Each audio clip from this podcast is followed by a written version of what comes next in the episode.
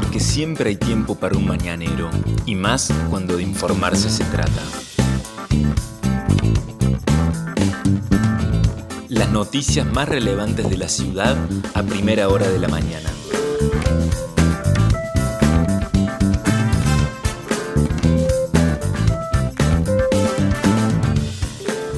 Hola, buenos días Río Cuarto.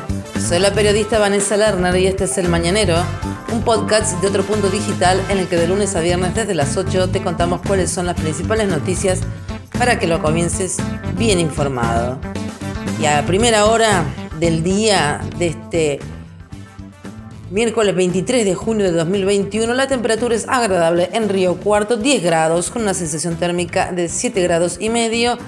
El sol Salió a las 8.21 y se pondrá a las 18.19, aunque el cielo está bastante cubierto, la humedad es alta, del 94%, viento sopla del norte a 18 kilómetros en la hora, ha bajado y mucho la intensidad, la visibilidad es normal de 15 kilómetros. ¿Qué dice el Servicio Meteorológico Nacional para hoy? 16 grados, la temperatura máxima no subiría demasiado entonces respecto de la mínima, 16 grados con un cielo nublado a mayormente nublado durante esta jornada y no se prevén vientos muy fuertes.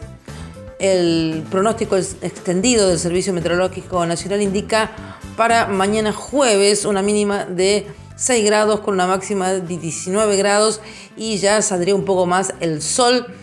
Para el día viernes la mínima sería de 7 grados y la máxima de 18 con cielo parcialmente nublado a mayormente nublado. Para el fin de semana, ¿qué es lo que va a pasar según indican desde el servicio meteorológico? El sábado 4 la mínima, 16 la máxima, con cielo mayormente nublado a ligeramente nublado. Por la tarde saldría el sol, la tarde del sábado.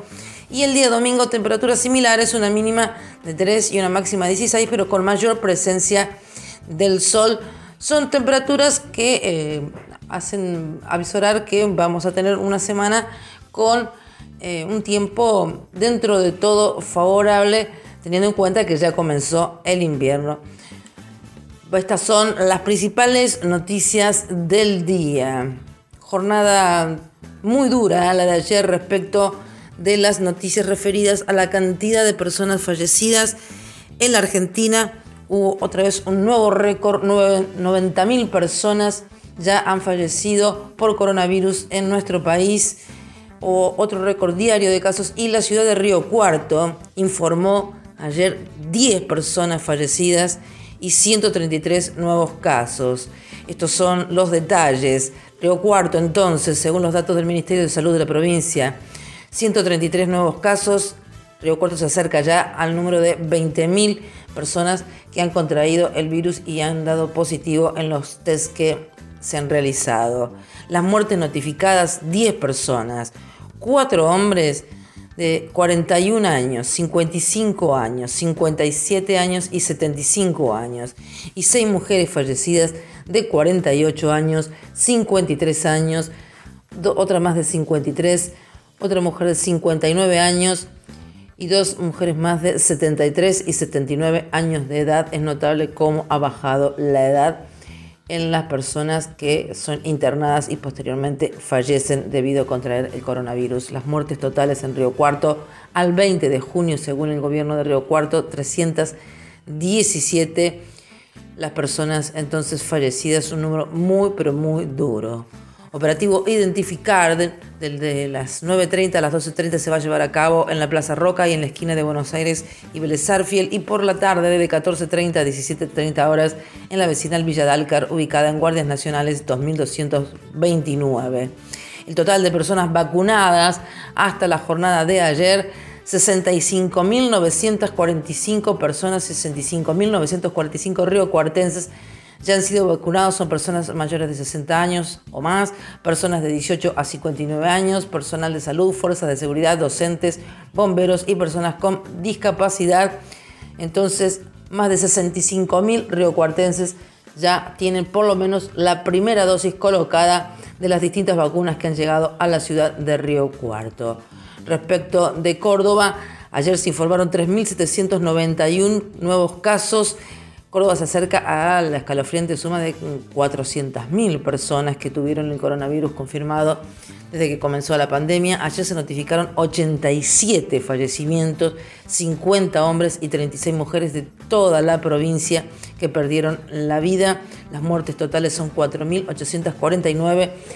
El, nivel de ocupación de las camas críticas para adultos COVID sigue siendo muy alto, 79,8%, prácticamente el 80% de las camas están ocupadas con personas que tienen COVID y desde las clínicas locales, los sanatorios siguen advirtiendo por la saturación que todavía tiene el sistema con una gran cantidad de personas que están internadas entonces en los centros de salud privados y también en los públicos, por supuesto. La situación del COVID en la Argentina se confirmaron 21.387 casos en las últimas 24 horas.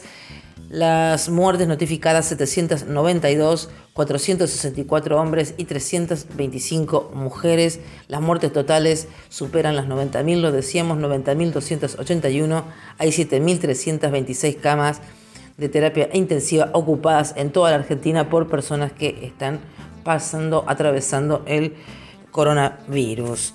También hay que decir que a raíz de los incumplimientos que se pudieron observar en los últimos días por parte de los controles que estaba realizando la municipalidad junto con la policía.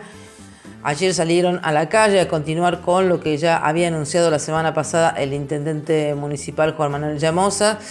Trabajadores municipales y voluntarios de la Cruz Roja salieron a concientizar a la gente sobre los cuidados preventivos que hay que tener y es por eso que una brigadas, que varias brigadas de personas salieron a la vía pública en este caso personal del ente de prevención ciudadana y de la Cruz Roja, para realizar tareas de control en el micro y macrocentro del Río Corte y para hablar con la gente, recordándole los protocolos de bioseguridad en comercios, bancos, en supermercados.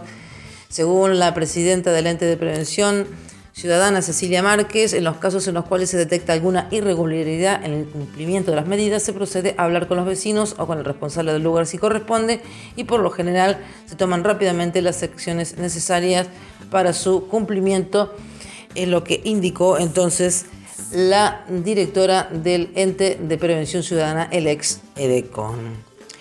Cambiamos de información para contarles a ustedes dos hechos policiales. Anoche se conoció que un hombre jubilado fue asesinado en medio de una discusión en Vicuña Maquena.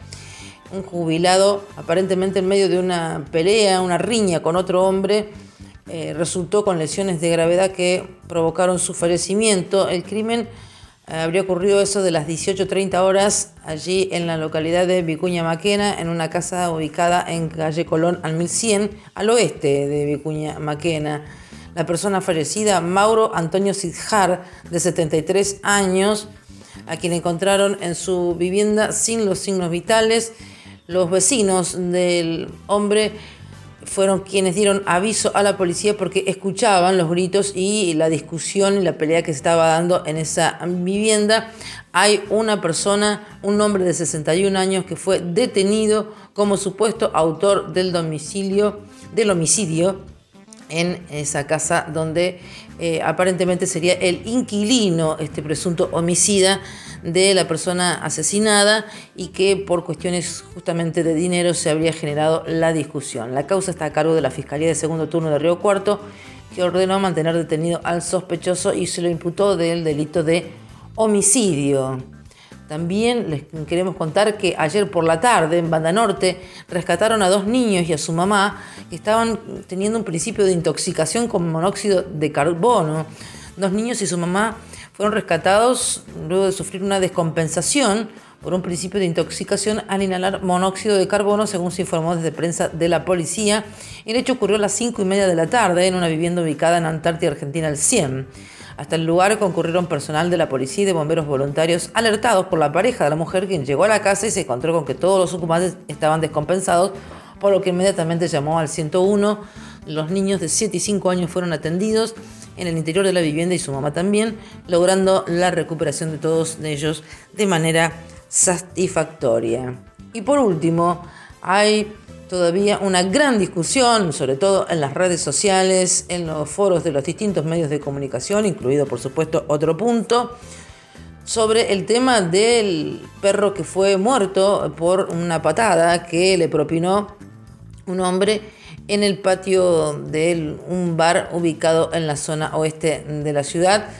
ayer se conoció un video donde se puede observar por lo menos una parte de la escena, un video de una cámara de seguridad donde se nota cómo eh, hay tres niños jugando con el perro y eh, de pronto el animal reacciona y eh, es el momento allí donde da un giro y se coloca prácticamente encima de uno de los niños y lo tira al piso. No se puede interpretar con exactitud si el perro está jugando o si es un ataque.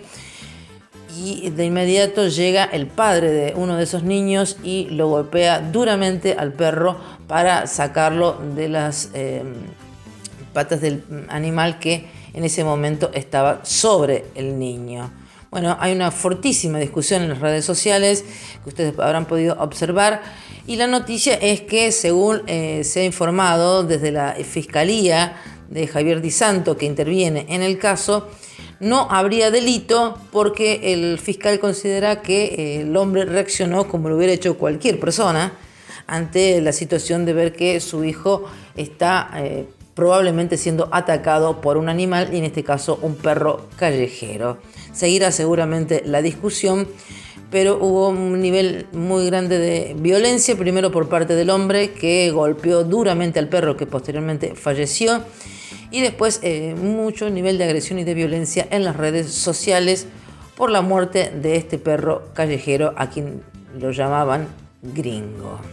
Estas fueron las principales noticias que tenés que saber para comenzar el día. Escuchanos todas las mañanas, de lunes a viernes, ingresando a nuestra web. El Mañanero es un podcast con producción técnica de Alejandro Floriani y la producción periodística del equipo de Otro Punto Digital. Mi nombre es Vanessa Lerner, nos encontramos mañana.